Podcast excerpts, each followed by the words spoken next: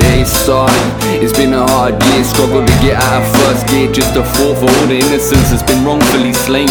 The pain, misery, victims of a regime that's deranged. Chains, no complain. It's plain to see this world, these dark eyed fiends lurking behind the scenes. Evil eats us with the right people, we can stand to defeat you. These secrets, man, they're being kept to a high society and crypt. We just inflict unnecessary shit at each other as you run for cover while the elite are under in their bunker. Comfort of the riches from the poor, they the law on the road. While we just run a race, we could easily be replaced or erased. Build our own movement, tell them we're not moving. Why can't we be the ones choosing? Instead, hold your heads, cause we forever fucking losing.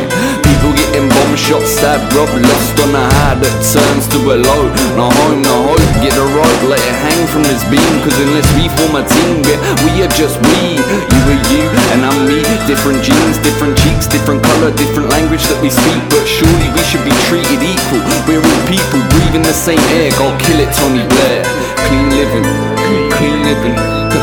Spirits, you got fearless idiots. Who the fuck put you in command? Start a war at the move of a hand. If you wave a hand and those fans go wild, crazy, we're all crazy. Just look at Gaddafi, he made his country rich, but probably not by the law.